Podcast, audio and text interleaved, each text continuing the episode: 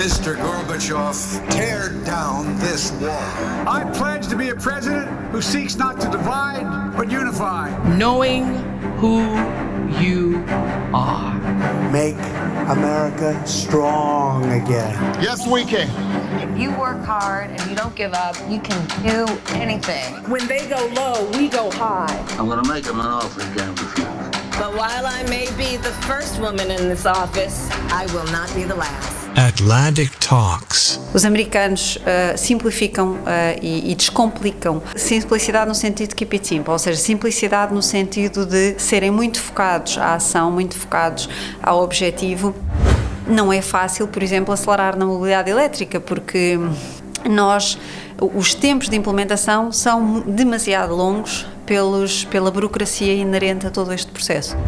Há, há, uma característica que os americanos têm e que alguns países, por exemplo, França tem, uh, Inglaterra também, que é um protecionismo sem ser protecionismo, ou seja, um orgulho nacional, não é? E em Portugal, tipicamente, uh, prefere empresas estrangeiras a empresas nacionais.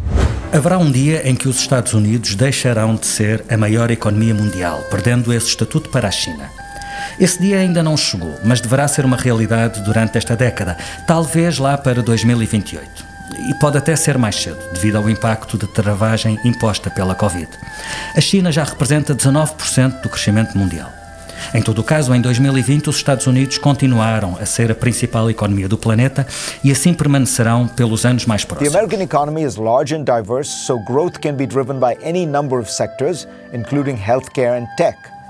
American exports are less important than in most other Western countries, so when they dried up, the US did not take the hit that other more trade-dependent nations did. Os Estados Unidos são também o grande motor da economia mundial enquanto principal importador. O lugar de maior exportador, esse, já o perderam para a China, que vale 12% das exportações mundiais. A economia chinesa também tem crescido noutros parâmetros investigação e desenvolvimento, inovação, capacidade tecnológica, investimento direto estrangeiro, digitalização. Mas há nos Estados Unidos todo um histórico de cultura empresarial, liberdade de iniciativa, capacidade de assumir riscos, investir, criar marcas, desenvolver tecnologias, abrir mercados e responder a novos desafios que não têm paralelo no mundo.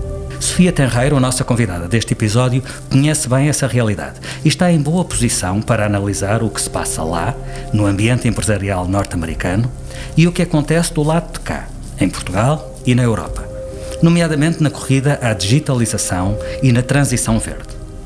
A Sofia Tenreiro passou duas décadas a trabalhar em grandes multinacionais de origem americana. Na Procter Gamble, o gigante dos produtos de beleza e higiene pessoal. William Procter, an Englishman, was a candle maker. James Gamble, who was Irish, made soap. More than 170 years ago, they formed a venture that would grow to become one of the world's most valuable and admired companies, Procter Gamble. Na Microsoft, o exemplo acabado de uma marca americana que se tornou sinônimo de globalização e ubiquidade. Microsoft. Odds are that if you have used a computer, played video games, made a video call, or just gone on the internet, then at some point in your life you have used a Microsoft product. Na Cisco, o colosso mundial das tecnologias de redes de comunicação. Cisco is starting to get credit for its phenomenal transformation. For ages, we've known Cisco as a titan that dominates the networking equipment space. But in recent years, it's been transitioning from a hardware play into more of a software company, embracing new end markets like cybersecurity, the data center, Internet of Things, Wi Fi, all sorts of stuff that we didn't used to associate with it. Pelo meio, passou pela L'Oréal, líder global de produtos cosméticos de ADN europeu, mas com uma importantíssima operação nos Estados Unidos. Entre 2016 e 2019, a Sofia foi também a diretora da Câmara de Comércio Americana em Portugal, graças ao seu conhecimento do mercado e do ambiente de negócios em Portugal e nos Estados Unidos. Desde 2019 é Chief Operating Officer da Galp. Bem-vinda, Sofia. Obrigado por ter aceito o convite das Atlantic Talks. Obrigada. Olhando para o seu percurso, a primeira pergunta que me ocorre é qual é o traço comum que liga a sua passagem por marcas tão diferentes como a L'Oréal e a Procter Gamble, a Microsoft e a Cisco, o Jornal Público, onde também esteve, e agora a Galp. Há, um, há uma continuidade, há um fio comum Sim, um, ou seja, quando, quando eu olho para, para o passado, para a minha carreira e para todas as empresas uh, por onde passei, um, há, eu encontro alguns, alguns pontos comuns uh, e algumas similaridades. Um, para já são todas empresas com valores muito fortes, valores muito um, nobres e com os quais eu me identifico. São empresas que, um, nos vários momentos por onde passei, estavam a implementar projetos ou processos de grande transformação. Uh, e isso é, é, algo que me apaixona bastante. Uh, portanto, quer a Procter Gamble, Microsoft, aliás, todas elas, uh, nos momentos por onde passei, estavam em, em, grandes fases de transformação, quer transformação do negócio, quer transformação dos modelos de negócio, quer transformação cultural, muitas delas, quer transformação de, de processos digitais. E, e, isso foi, foi algo que sempre me apaixonou e, portanto, hoje em dia, aqui na Galp também, estamos no meio de uma grande revolução. Um, temos um, um, novo CEO desde, desde há cerca de meio ano e estamos numa profunda reflexão estratégica e, e, no fundo, a repensar todo o nosso modelo de negócio e toda a nossa existência. Uhum, uhum. Porque se já fomos no passado uma empresa de oil and gas, Hoje em dia somos muito mais do que isso. Somos uma hum. empresa de energia integrada e somos uma empresa que procura uh, ajudar e facilitar a vida dos seus clientes, quer sejam consumidores, quer sejam clientes empresariais. Já, já lá vamos a essa questão, até por olhar para as diferenças, como, para as formas diferentes como essa transformação está a acontecer. Uh, eu imagino que a Sofia seja com frequência uh, convidada a, a, partilhar a sua experiência e, e, e passar aos outros aquilo que aprendeu no terreno. Qual é a lição essencial que aprendeu ao trabalhar especificamente em multinacionais americanas? Ui, foram muitas, foram então, imensas. Vamos a elas, temos tempo. Olha, eu, eu confesso-lhe que, que é a cultura com a qual eu mais me identifico, é a cultura anglo-saxónica, um, por muitos, muitos, muitos aspectos. Um, pela, pela, simplicidade, ou seja, eu acho que os americanos uh, simplificam uh, e, e, descomplicam. Uh, simplicidade no sentido keep it simple. Simplicidade no sentido keep it simple, ou seja, simplicidade no sentido de serem muito focados à ação, muito focados ao objetivo e, uh, e por isso não se deixarem distrair pelas complexidades que entretanto vão surgindo, não é? Nós latinos tendemos a, a distrair-nos muito mais hum. pelo processo e, e por Nós isso, latinos ou nós europeus? Uh, eu acho que nós latinos, porque a América okay. Latina é muito parecida também com... com uh, é justo. Com, é justo. e, e, dentro da Europa os nórdicos são muito mais parecidos com os americanos neste sentido do que propriamente com o sul da Europa. Portanto, Mas isso significa um foco nos resultados? Sim, significa um foco nos resultados, na ação, no plano. Portanto, os, os americanos são muito mais estruturados, uh, são muito mais, uh, no fundo, são menos complicados e, portanto, eles, eles procuram uh, estruturar todo um plano, definir um plano ao mais, mais ínfimo detalhe e depois procuram, no fundo, seguir esse plano. Sabendo que hoje em dia esse plano tem de ser flexível, porque o mundo à nossa volta está em, em constante mutação e, por isso, o plano vai tendo de ter alguns, alguns ajustes. Mas tem e eles são bons nas duas coisas, são bons no planeamento e são bons a ajustar o plano? Sim, são bons no planeamento e são bons a ajustar o plano, porque nunca perdem o foco do objetivo inicial. É curioso, porque mesmo com os ajustes do plano, hum, há, nunca se perde o foco. E, e, e eu, os, quando, por comparação, os latinos perdem o foco do objetivo in, inicial, focam-se na, na no novo ajuste, não é? Na, na, nova realidade e muitas vezes começamos a afastar demasiado do objetivo inicial e esse, e esse não, não é o propósito. Portanto, acho que a questão da estruturação, a questão da simplicidade, o, o que, o que na Microsoft se chamava growth mindset, que é o querermos sempre fazer o set the bar higher, não é? Portanto, hum. o, o, percebermos como é que nós podemos melhorar, constante, constante Ambicionar foco, sempre ir mais longe, exato, chegar ir mais, mais longe. Como hum. é que nós conseguimos, growth mindset tem, tem, como é óbvio, consequência muito direta no crescimento do negócio, não é? Como é que nós conseguimos aumentar o nosso negócio, torná-lo mais rentável, hum. melhorar as várias métricas um, que, que, que, estão definidas como sendo as métricas críticas. Isso é aquilo é que em português poderia simplificar chamando ambição, ou é mais do que isso? Eu acho que é mais do que isso, porque hum, a ambição, uh, muitas vezes em Portugal, associa-se apenas a querermos mais, não se associa a, querer, a estarmos dispostos a fazer melhor. Uh, e, e, por isso, e os Estados, nos Estados Unidos uh, tem de haver as duas coisas. Eu não posso ter a ambição de querer fazer mais sem pensar no como, não é? O what you how. Do you know the difference between what and how? You should. because it's the difference between good and great sales leaders. Good sales leaders know what they have to do. Great sales leaders know how they're going to do it. Uh, que, que os americanos preocupam muito, que é what, qual é a minha ambição, onde é que eu quero chegar, uh, qual é o crescimento que eu quero fazer, que eu quero ter, e, é engraçado porque tipicamente os crescimentos que, são apresentados nunca são suficientes, é? desafiam-nos sempre pensar o que é que é preciso fazer para fazer mais, uh, e por outro lado o how, que é como é que vais uh, chegar lá, que é tão importante como o what. E é curioso porque, por, por exemplo, na, nos sistemas de compensação, portanto, na, nas avaliações de, de performance, um, o, o, há cerca de, enfim, mais de 5 anos, não, bastante mais de 6, 7 anos, uh, senti essa, essa mudança. Um, se até então o foco era muito no what e não se, não se estava tão preocupado no how, passou a ser muito, muito importante o how, por questões também de compliance, de ética. Portanto, não, não interessa eu chegar lá a qualquer. A qualquer okay. não qualquer é a lógica forma. maquiavélica de que os Exato. fins uh, justificam os meios. De todo. E, portanto, começou a haver uma preocupação. Mas era essa grande. a lógica? Não, não era não. essa a lógica. Havia pessoas que poderiam uh, ter essa lógica e não lhes acontecia nada. E, portanto, e como os americanos são muito focados na causa-consequência, uhum. Uh, que é isso que depois permite a meritocracia, no fundo perceberam que havia ali uma espécie de um vazio que consegue permite... identificar o momento que provoca essa mudança, essa, essa, essa, essa recalibragem entre o what e o how. Terá sido a crise financeira de 2008 e todas as consequências reputacionais que ela trouxe? Não sei. Vou dizer, eu acho que no, no, no caso específico que, que, lhe estou a referir, eu acho que foi uma, uma questão contextual eh, de, de, de cultura. Uh, e foi numa altura em que a cultura da Microsoft estava, precisamente por se focar muito no what, estava uh, demasiado individualista.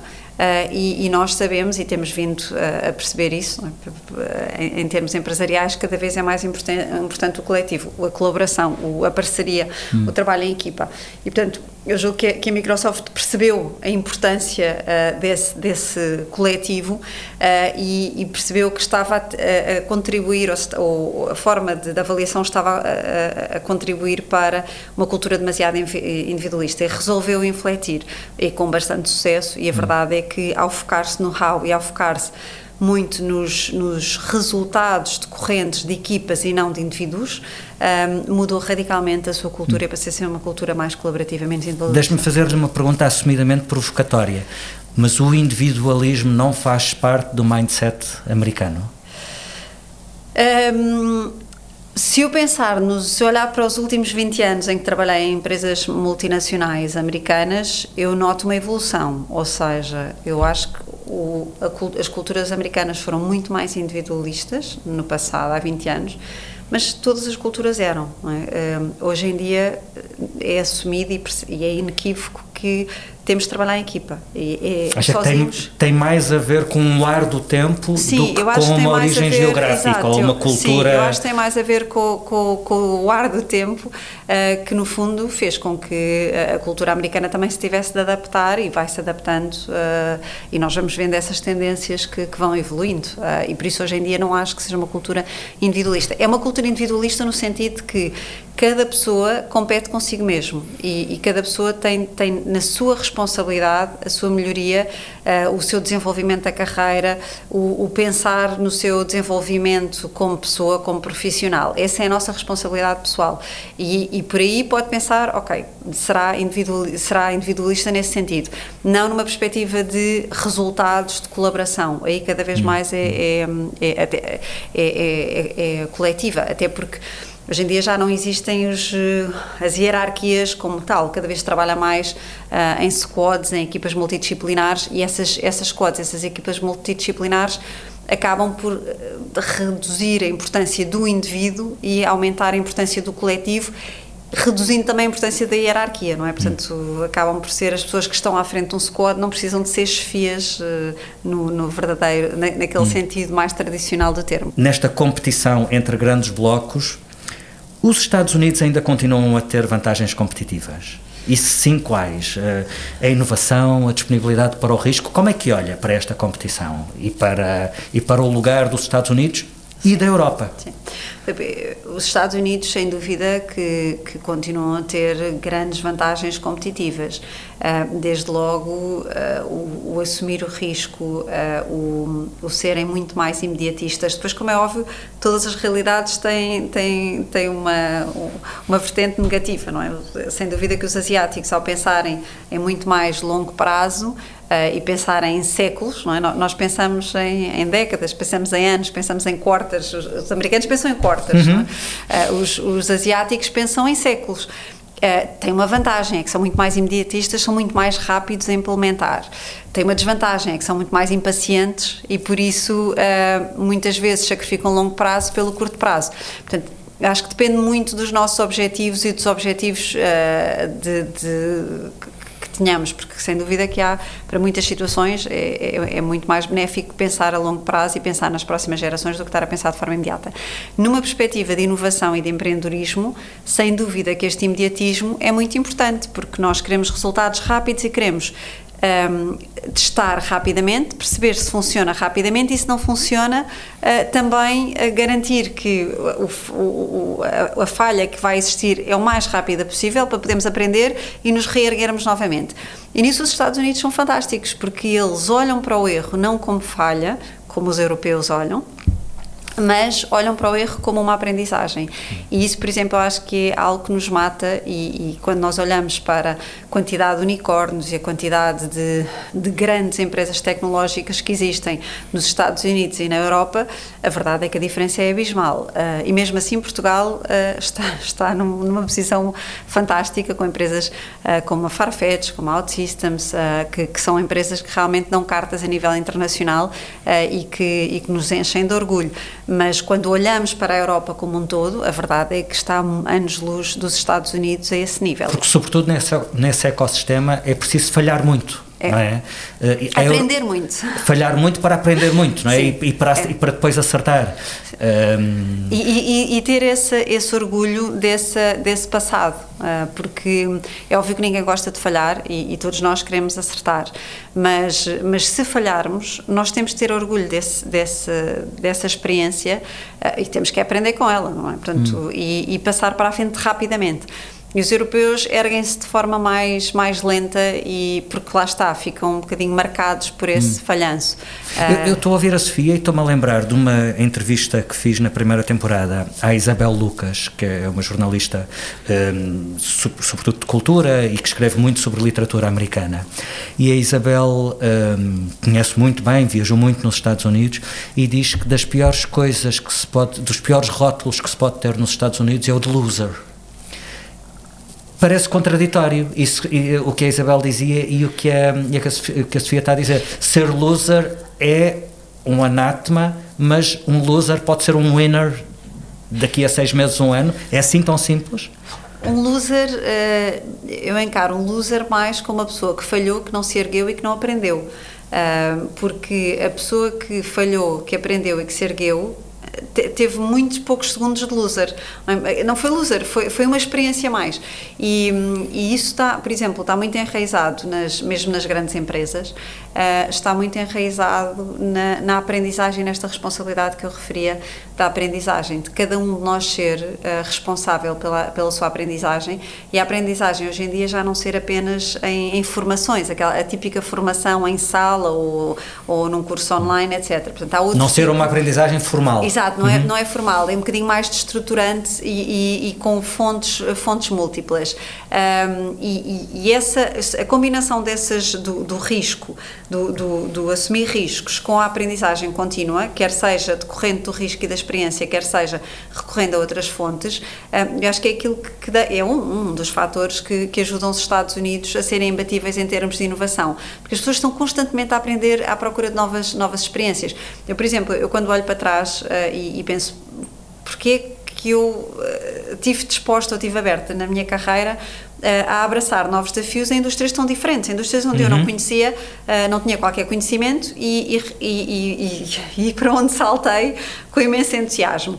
Eu acho que é muito por essa cultura que, que eu tenho, que me foi dada pelas multinacionais americanas, que eu gosto por aprendermos coisas que nunca, que nunca, que não sabemos, uh, ou fazemos coisas que nunca fizemos, estamos sempre a testar-nos, estamos sempre a, a experimentar e, e, isso acaba por nos, nos, enriquecer bastante, não é? Hum. Porque testa-nos bastante hum. e percebemos quais são os nossos limites. Um americano em média muda de emprego 10 vezes ao longo da vida. Os europeus em média mudam de emprego 4 vezes ao longo da vida e esta métrica inclui o Reino Unido, que já não está na já União Europeia. Está, Isto diz qualquer coisa sobre a, a disponibilidade para o risco ou a, ou a aversão ao risco. É? é? verdade. Eu acho que estou, estou olhando para o passado, para a minha carreira, já estou mais perto dos americanos do que dos europeus. E qual é o papel dos governos nessas diferentes culturas empresariais? E quando lhe pergunto sobre os governos, estou a pensar tanto ao nível dos apoios públicos como do, como do enquadramento regulatório. Uh, essa questão é fundamental. Uh, o, o, o, garantirmos uma, uma estabilidade uh, no enquadramento onde, onde as empresas, no fundo, crescem, surgem, se crescem, desenvolvem, é fundamental não só para as próprias empresas dentro do próprio país e aqui em Portugal, né, no caso de Portugal, não é não só para as startups que querem uh, que se querem iniciar em Portugal, poderem saber com o que é que contam no futuro e poderem incorporar nos seus business case um, ehm, variáveis estáveis uh, que, que, e sem surpresas mas também muito para uh, a atração do investimento estrangeiro. Ehm, eu, na, na Cisco, ehm, tive essa ambição e, e, foi concretizada, foi o último projeto que eu implementei uh, antes de sair da Cisco, foi trazermos, eh, alargarmos o centro de, de excelência uh, da Cisco com várias centenas de pessoas, um, ehm, de, várias centenas de, quer de portugueses, quer de estrangeiros e, e uma das principais preocupações uh, de, de, das, das, pessoas que estavam a tomar a decisão a nível internacional e, e era uma, um investimento grande e portanto teve foi, foi muito ponderado e havia muita, muitas concorrências de muitos outros países grandes uma das grandes preocupações dos decisores era precisamente o enquadramento legal uh, e um contexto uh, económico sustentável e estável. Mas o enquadramento legal do ponto de vista de, de haver garantias sobre a sua estabilidade ou do ponto de vista de ser de ter um quadro regulatório mais exigente e mais musculado, chamemos-lhe assim? No fundo, é, tem a ver com, com sustentabilidade, com, um, com coerência é? e com não existirem surpresas, porque okay. estas empresas, quando. quando não decidem, tanto uma apetência pela desregulação.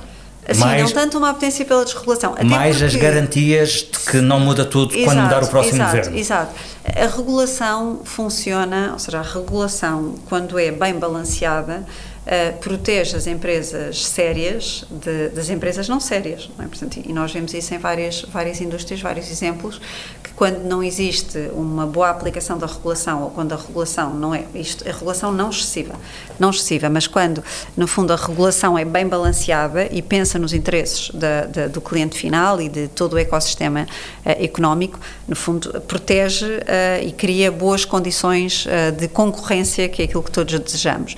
No fundo, nestes investimentos estrangeiros, era mais a perspectiva de que o business case que era feito uh, e, e, e, que era a base de toda a decisão, que depois era válido nos, nos, nos anos uh, que, que, importavam.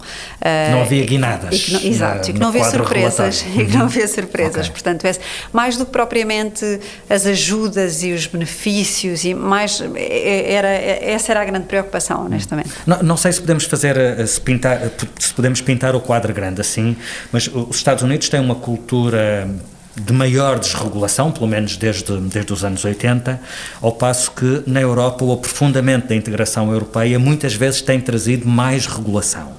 Um, quais são as vantagens e desvantagens eh, de uma coisa e de outra? Um, posso, posso usar, por exemplo, um caso concreto da, do GDPR. Um, sem dúvida que nós precisamos de regular e precisamos de proteger os interesses dos cidadãos, mas, mas muitas vezes estamos a ir uh, longe demais um, uh, em áreas onde estamos já a limitar o benefício que os cidadãos possam, podem ter uh, decorrentes de, uh, de, de, de, benefícios que as empresas lhes possam dar. É? Para voltar ao início da nossa conversa, estamos a complicar. Estamos a complicar, estamos a complicar muitíssimo e, e estamos, uh, estamos, estamos a complicar muitíssimo. e por isso, e isso depois impede a inovação, porque como é óbvio, se nós não pudermos, se estivermos a limitar o, o campo da ação que uma empresa pode ter para um, para, para, investigar e para perceber quais são os, os, melhores serviços ou produtos que pode entregar a um determinado cidadão. Se não conhece esse cidadão, ou se há muitas complicações para conhecer esse cidadão, eh, é óbvio que, que não vai investir aí, vai investir noutro, noutro sítio. Portanto, acho que um excesso de regulação uh, nos está também uh, a limitar uh, a inovação na Europa. Hum.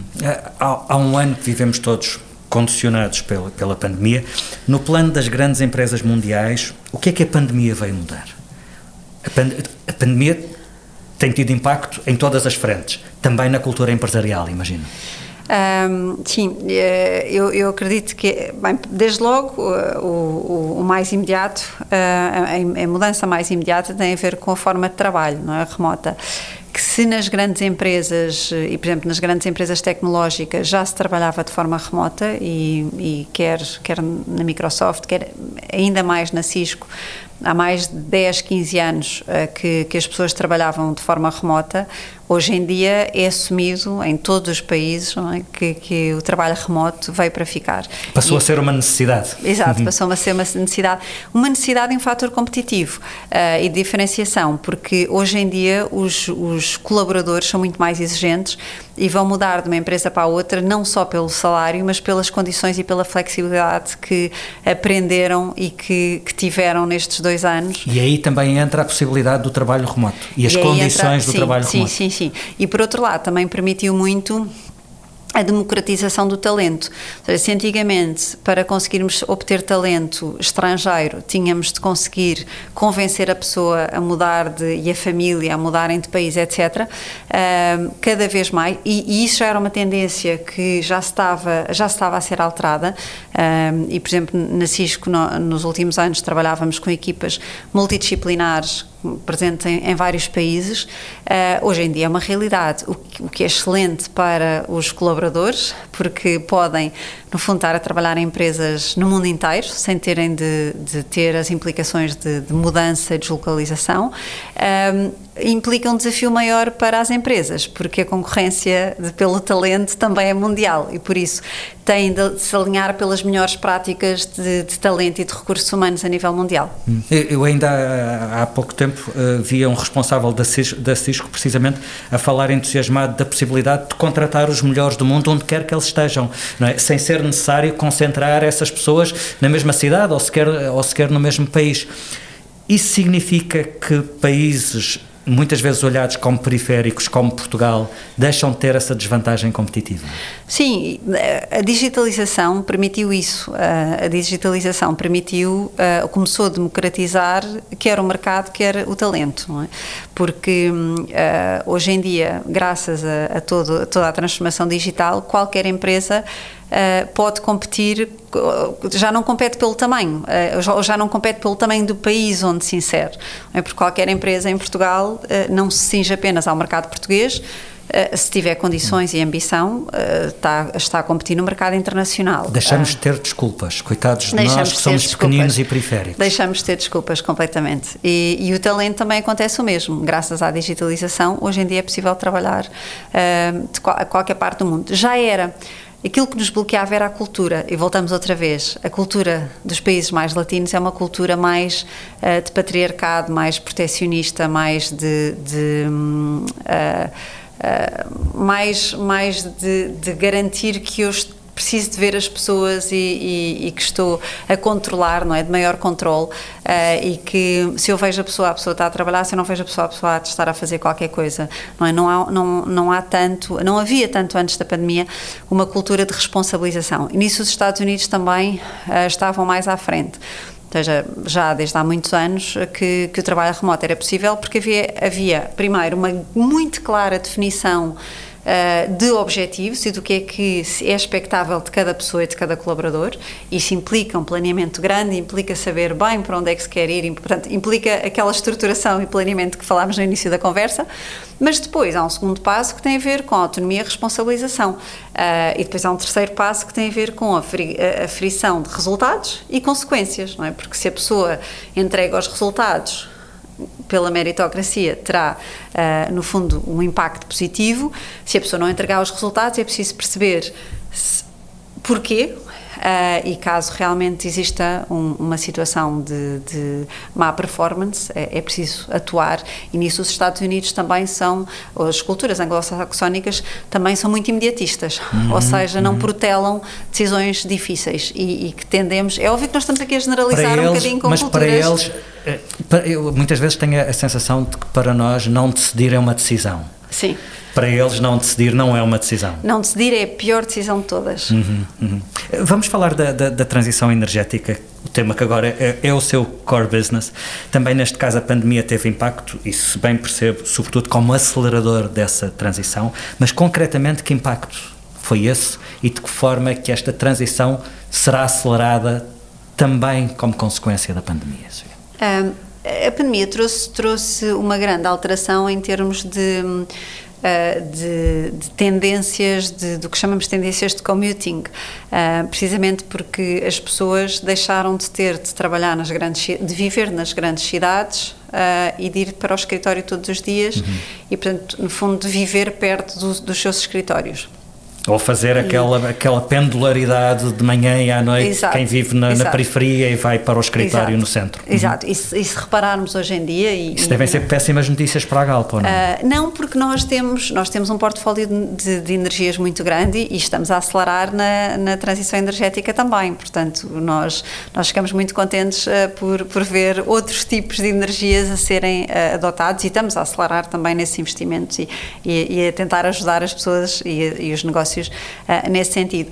Mas, mas vemos muitas alterações. Por exemplo, é, é curioso, e, e, nós estamos aqui nas Torres de Lisboa, perto da segunda circular, uh, é curioso ver que um, aquela hora de ponta que antigamente era depois das 6, 7, 8 da noite, por aí, uh, hoje em dia entre as 4 e as 6 da tarde é, é a maior hora de ponta, que é a hora em que as pessoas vão buscar os filhos às escolas. Portanto, no fundo, nós deixámos de, de, de, nos guiar pela, pelo 9 to 6, não é? O 9 to 8, pelas horas de entrada e saída dos escritórios mais fixas e mais rígidas, em que todos entrávamos mais ou menos à mesma hora, todos saímos mais ou menos à mesma hora, e passámos a, a, a flexibilizar os nossos commutings de acordo com as nossas necessidades, que podem ser ou, ou as crianças, ou podem ser os, um, atividades extra do ginásio, etc. Portanto, acabou, acabámos por, por mudar bastante. E, e, essa é uma das grandes tendências, uh, o facto das pessoas poderem uh, sair das cidades também poderem ir trabalhar mais e viver para o campo, para, para, para, outras, para outras áreas,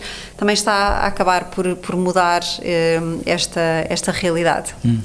Tanto em Washington como em Bruxelas temos ouvido falar muito dos Green New Deal. She backs the Green New Deal. The European Green Deal. Green New Deal makes no sense. How do you achieve the Green New Deal? Factor in the new Green Deal. Green New Deal. The Green New Deal. A Green New Deal. The Green New Deal. The Green New Deal. Le Green Deal, cette transformation verte de notre économie. The Green New Deal. Já se ouvia falar antes da pandemia, mas mais uma vez, a pandemia uh, uh, acelerou esse processo. Do seu ponto de vista, qual dos blocos parece mesmo mais empenhado nessa mudança? Um, é uma questão difícil porque temos de perceber quais são as motivações, não é? E, e eu acho que, acima de tudo, mais do que termos decretos uh, uh, que, que, no fundo, as empresas e os particulares recebem uh, e que têm de seguir de forma imposta, acho que é mais, mais do que isso, é importante cada empresa faça o seu caminho de acordo com aquilo que sente que, é, que faz sentido na sua estratégia. E a sua estratégia tem obrigatoriamente de passar uh, precisamente por, pela contribuição para um país, para, para um mundo mais, mais hum. verde e mais sustentável. Uh, e, independentemente, lá está, das, das, das diretrizes que, que surgem, nós vemos o próprio mercado a pedir isso, não é? Portanto, nós vemos, por um lado, uh, as empresas, e, e, por exemplo, no caso da Galp, nós temos no nosso DNA a questão da sustentabilidade, e é um, dos nossos valores já desde há muitos anos, e por outro lado, vemos que o mercado, quer os nossos consumidores, quer os nossos clientes empresariais, também estão muito atentos a isso e também pedem soluções nesse sentido. Portanto, já antes das diretrizes, já estávamos a trabalhar a acelerar. Aliás, nós colocámos o primeiro carregador elétrico há 10 anos. Portanto, antes Uau. muito de se falar da, da- da- do Green Deal. Ah, e estamos a acelerar. Estamos, temos, agora, voltando outra vez, Filipe, à, à sua questão há pouco da- do quadro regulatório ahm, e, da, e voltando. Porque isto, isto está tudo ligado. Claro, e voltando ao início da nossa conversa da simplificação, hum, não é fácil, por exemplo, acelerar na mobilidade elétrica, porque nós, os tempos de implementação são demasiado longos pelos, pela burocracia inerente a todo este processo. Ah, e por isso, hum, É o, é o principal entrave, a burocracia. neste momento, sim. Imaginei que fôssemos falar, por exemplo, das dificuldades na, na- na cadeia de fornecimento, que se está a ver em todo o mundo, Também. em N setores de, de- de produção, e Eh, nomeadamente nesse também, julgo. Não, sem dúvida, mas ah, eu, eu, eu ident- el- elegeria esse, o, o- a cadeia de distribuição como primeiro se não existisse a burocracia, não é? Portanto, aí já era o meu primeiro, mas neste momento ainda estou aquém desse ah, e, e a, a burocracia, os licenciamentos são, são ah, e, licenciamentos não, não apenas das entidades governamentais, também da, de- e a burocracia também inerente à distribuição ah, é, é o principal, ah, o principal entrave. E aí vemos o gap United States, União Europeia? Vemos porque os Estados Unidos são menos burocráticos e os Estados Unidos eh, questionam. Lá está, e, e volto a dizer, nós, nós estamos a- a- sempre a, a falar eh, dos Estados Unidos versus latinos, estamos a colocar labels, não é? E Sim. colocar etiquetas. Estamos a falar no plano e estamos macro, a falar claro. no plano macro, isto não significa que todas as empresas sejam assim, infelizmente há empresas, há casos excepcionais ah, ah, na- na- em Portugal, concretamente, e por exemplo, nós na Galp somos, somos uma empresa que tenta, tenta viver estes, estes valores também anglo-saxónicos de simplicidade e de, de aceleração, etc. E estamos nesse processo transformal. Mas, mas voltando um bocadinho atrás, sem dúvida que os Estados Unidos tentam, como são muito focados no plano, eles questionam-se, estão constantemente a questionar se ah, o processo, se é o processo mais eficiente ou não.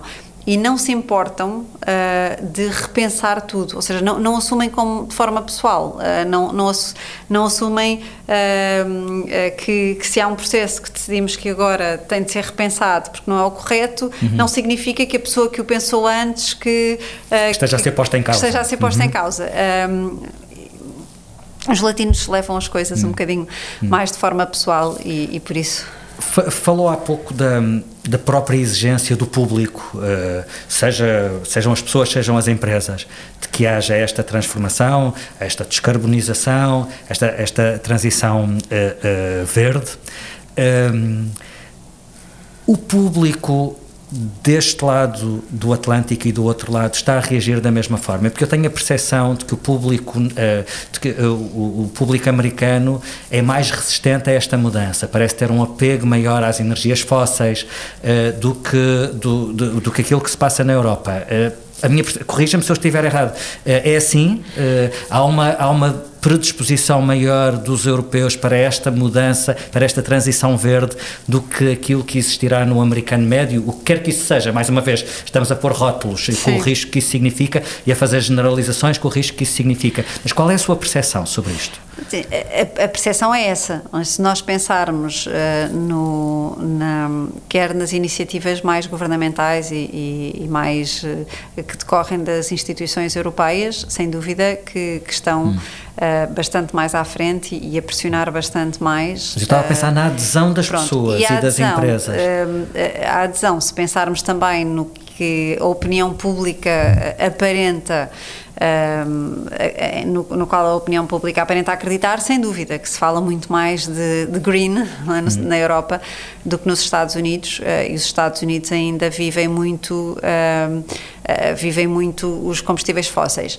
Agora, por que será? Será porque não querem, porque têm uma, uma maior aversão ah, à mudança? É estranho num país tão inovador, não é? Será por uma questão contextual? Se nós pensarmos na Europa, ah, cada um de nós viaja muitos poucos quilómetros, não é? Se nós fizermos Lisboa-Porto, já há muitas pessoas que acham Achamos que é, que é longíssimo.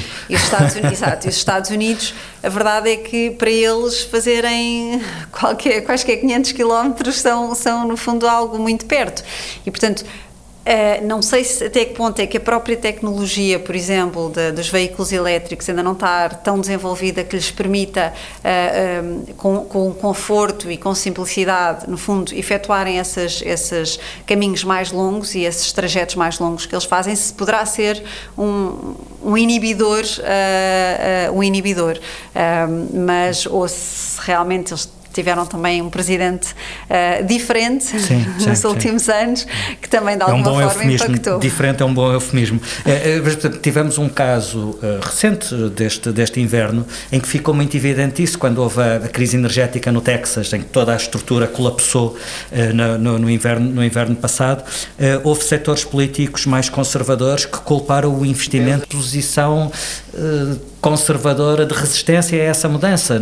Nunca vi algo semelhante acontecer na Europa, essa, essa culpabilização das, mais uma vez, entre aspas, ventoinhas. Sim. Ou será, será que sou eu que Sim. estou distraído? Não, não, não Filipe, eu, eu, eu, concordo consigo, não sei é, é, o que é que está por trás, e não sei se não será também é, os, os os americanos são mais outspoken e, e, os americanos não, não se importam de uh, dar a sua opinião, mesmo se for contra a corrente. É? E, e, por isso as minorias uh, têm muito mais, têm uma voz muito, muito, aparentemente, têm uma voz muito mais ativa do que as minorias na Europa que são mais caladas e mais, mais envergonhadas, por assim uhum, dizer. Uhum. Não é? Nós, os, os, os, europeus, somos um bocadinho mais envergonhados quando não pertencemos à, ao grande grupo. Uhum. Uh, e por isso não sei até que ponto é que não será também essa característica de comunicação, esse rasgo de personalidade que também possa fazer fazer com que haja uma maior evidência de, de, das vozes dissonantes. E, e em que medida Portugal é um bom caso de transição energética. Ouvimos muitas vezes os responsáveis políticos a elogiar o nosso caso. Mas para quem vê de fora, Portugal é um bom, é um bom caso de transição energética? Um, Eh, Portugal tem tido muito bons exemplos de, eh, quer de grandes empresas, quer de pequenas empresas, uh, no que toca a este investimento, a este foco na transição energética. E, e por exemplo, dando um caso concreto, nós, nós temos presença em Portugal e em Espanha, a Galp, com operações quer em postos de abastecimento, quer na, nas vendas de todos os produtos a cliente final, e, e posso lhe dizer que realmente é abismal a diferença de adoção de, de veículos elétricos entre Portugal e Espanha, sendo Portugal está muito mais à frente. Portanto, sem dúvida que Portugal tem tido um papel muito inovador e eu acho que nós portugueses. Tem mesmo. Sim, nós hum. portugueses somos, somos bastante inovadores. Uh, o, que é que, o que é que falta e, e, e que poderá ser uh, algo que nos possa uh, impedir de continuar a acelerar ao mesmo ritmo que, ao ritmo que tivemos agora. Lá está, o quadro legal, a burocracia, a questões de licenciamento, no fundo tudo aquilo que nos impede, que temos imensa vontade, começamos a correr e depois muitas vezes não conseguimos terminar a, a, maratona com a mesma velocidade com que começámos porque começamos a ter demasiados obstáculos e começam-nos a, a, colocar obstáculos. Acho que isso por um lado. E depois, por outro lado, há, há, uma característica que os americanos têm e que alguns países, por exemplo, França tem, uh, Inglaterra também, que é um proteccionismo sem ser proteccionismo, ou seja, um orgulho nacional, não é? E, em Portugal, tipicamente, uh, prefere empresas estrangeiras a empresas nacionais e, portanto... Uh, Às vezes até dizemos, isto é tão bom que parece estrangeiro, exato, não parece português, exato, é exato, sendo português, não é? Exato, exato. E, portanto, eu acho que também esse, esse... Não é uma questão de apoio no mau sentido, mas eu acho que acarinharmos mais as empresas portuguesas é, é fundamental. Uhum. Muito bem, Sofia, Estamos a, estamos a chegar ao fim da nossa conversa e, e, no final eu proponho sempre aos entrevistados um jogo de escolhas. Vou-lhe pedir que escolha entre as opções que lhe vou dar e todas elas relacionadas com os Estados Unidos e se for difícil, a ideia é mesmo essa. Nova York ou Seattle? uh, Nova York. Bill Gates ou Steve Jobs? Bill Gates. Atlântico ou Pacífico? Pacífico. Um, alguém me disse que o piano é o seu instrumento favorito. Chic Corea ou Keith Jarrett? Chicory. Eu não sei se, uh, se Sim, no sim, piano prefere o, uh, o jazz ou a clássica. Uh, qual Gosto é mais. muito, muito, muito dos dois. Vai. Gosto muito. É muito difícil preferir. Então, então vou adaptar a pergunta ao, ao- a, a pianistas clássicos: Murray Pariah ou o Van Cliburn? Van Cliburn. Qual é que escolhe para terminarmos a nossa conversa? O Van Cliburn ou o Keith Jarrett? O Van Cliburn. A tocar Tchaikovsky, já agora, Por que foi, exemplo. foi o que o consagrou. muito. Muito bem. Uh, obrigado, Sofia Terreiro, pela disponibilidade para esta conversa. A Atlantic Talks é um podcast da FLAD, Fundação Luso-Americana para o Desenvolvimento. A produção áudio é do Paulo Castanheiro. Eu sou o Filipe Santos Costa. A seguir, ouça alguns segundos do que nos diz o nosso próximo convidado. software e as, e as ferramentas que nós desenvolvemos, apesar de serem ferramentas de computational journalism, são utilizadas como business intelligence, ou seja, são utilizadas por outras empresas, nomeadamente empresas farmacêuticas, biotecnologia, etc., para identificar informação dentro de grandes bases de dados. E, e aquilo que nós estamos a fazer é uh, o que se chama uh, uh, knowledge transfer, em que identificamos os processos jornalísticos em que um, um, um, um, jornalista seguiria e traduzi-los em algoritmos. Até lá, Van Cliburn, tocando Tchaikovsky.